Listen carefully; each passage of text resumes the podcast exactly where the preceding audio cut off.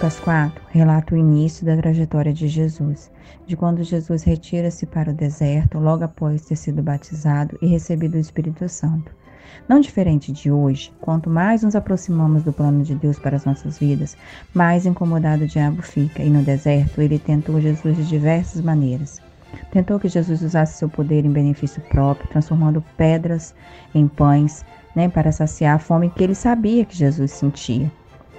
Ele também nos dá a oportunidade de tirarmos proveito de situações burlando regras, valores.